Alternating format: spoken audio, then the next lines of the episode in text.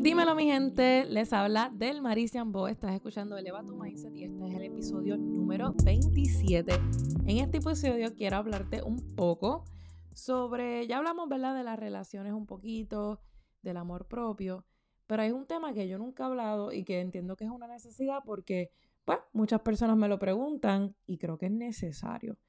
Vivimos en un mundo donde a veces pensamos que lo correcto al momento de tener pareja es convertir a la pareja en el mundo de nosotros. Y eso es totalmente incorrecto. Nosotros somos un mundo, nuestra pareja es un mundo y tenemos que aprender a mantener nuestra individualidad aunque estemos juntos, aunque compartamos, ¿verdad? Un periodo de tiempo, una visión, un proyecto, etc. ¿Qué pasa con esto? Que Lamentablemente, no todas las relaciones, ¿verdad? Duran lo que uno quiere, que si toda la vida, que si whatever. Hay relaciones que simplemente te van a enseñar algo y no van a estar todo el tiempo en tu vida. Pero yo sé que a veces es bien difícil superar a una ex o a un ex. Y esto suele ser un proceso bien doloroso y bien difícil para la persona, ¿verdad? Que está pasando por la ruptura y quizás también para la persona que tomó la decisión, no sabemos. Pero sea cual sea el escenario, en este episodio te quiero hablar un poco sobre life hacks que te van a ayudar a superar a tu ex. ¿Por qué? Porque no podemos vivir en el pasado, no podemos vivir agarrando una historia que solamente vive en nuestra cabeza, que tuvo ya su punto final. No nos podemos aferrar a lo que ya no existe, porque eso lo que va a traer es más dolor. Eso lo que va a traer es más tristeza y va a ser tu proceso mucho más difícil. Tienes que recordar que tú eres una persona que sigues teniendo metas, que sigue siendo valiosa y que un fracaso amoroso no te hace una persona fracasada. Así que dicho eso, quiero hablarte brevemente de algunos hacks de cómo superar a tu ex adecuadamente para que evites estar pensando en esa persona, para que evites estar buscando información de esa persona, porque si no, te vas a quedar estancado y eso no es lo que queremos. El primer el primer truco, por así decirlo, o el primer tip que te voy a dar es simple y sencillo tienes que aceptar tu nueva realidad. Cuando pasamos de un proceso de estar con una persona a estar de nuevo a la vida soltera, estamos pasando un proceso de transición. Ese proceso va a ser difícil, claro que sí, porque te tienes que desacostumbrar de muchas cosas. Tienes que acostumbrarte a una nueva realidad de que esta persona ya no conforma parte de tu vida ni de tu rutina.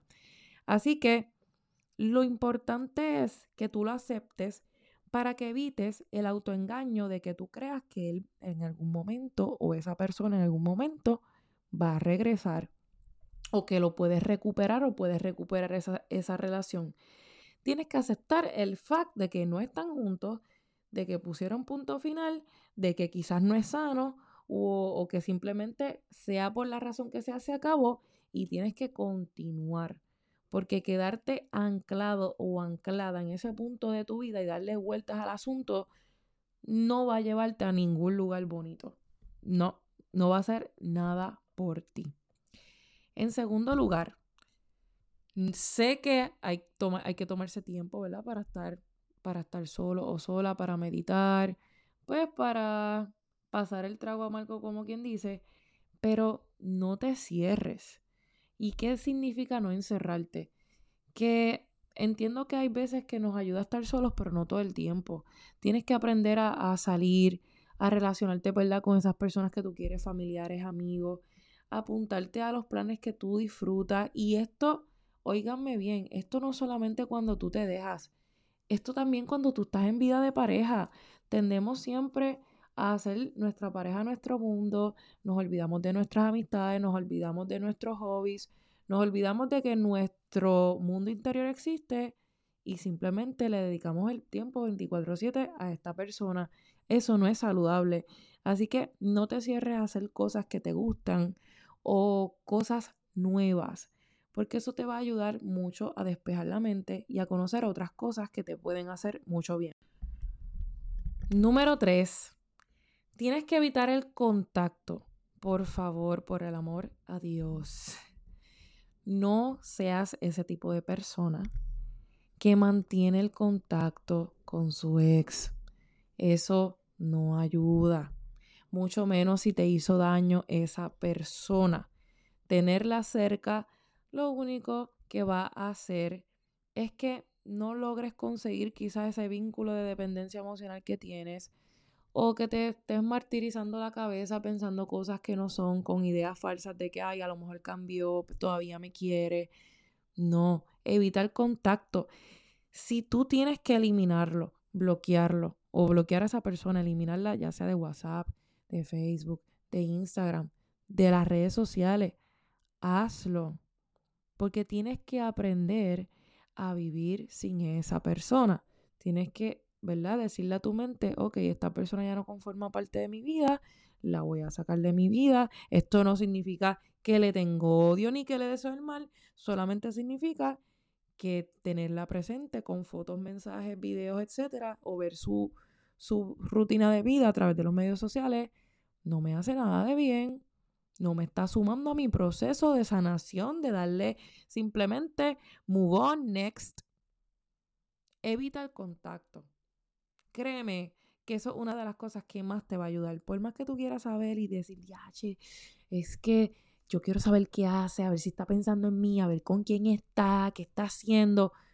La que, el que se está haciendo un peo mental en la cabeza eres tú. Esa persona probablemente sabrá Dios lo que hace, pasándola bien, pasándola mal, lo que sea, a lo mejor no está ni pensando en eso, y tú sí. Así que no pierdas tu tiempo eh, ni energía en pensamientos ni conductas que no te van a ayudar en tu proceso de sanación.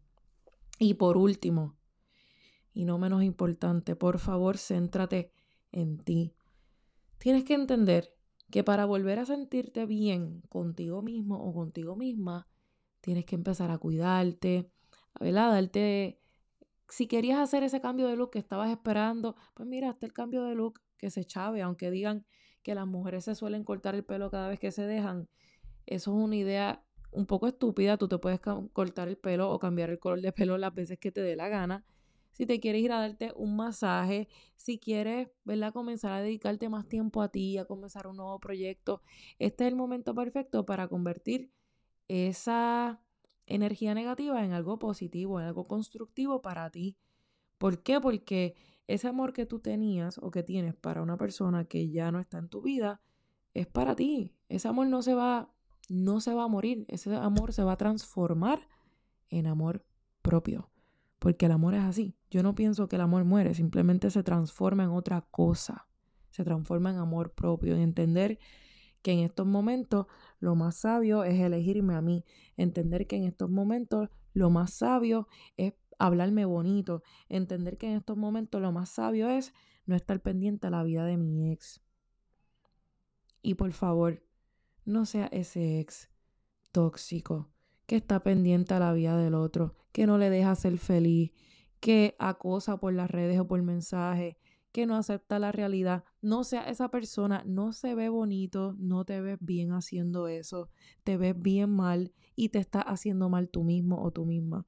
Así que con mucho cariño te digo esto para que no caigas, ¿verdad? En esos patrones tóxicos que, que a veces aprendemos, ya sea por las novelas, lo que sea, lo que, lo que hayamos visto, lo que hayamos escuchado, lo que hayamos aprendido en nuestro entorno, pero eso no es saludable para ti. Así que si te gustó este episodio, compártelo en tu story de Instagram, taguéame para saber que lo estás escuchando. Y recuerda que este próximo sábado 26 de febrero voy a estar con el taller online de Estoy para mí. Y este taller vas a aprender las herramientas que necesitas para desarrollar ese plan personalizado de amor propio en que necesitas para ti específicamente y muchas otras cosas que te van a ayudar en tu desarrollo personal y en un futuro para tener relaciones saludables o para mejorar la que ya tienes. Así que nada, cuídense mucho y los veo el próximo episodio.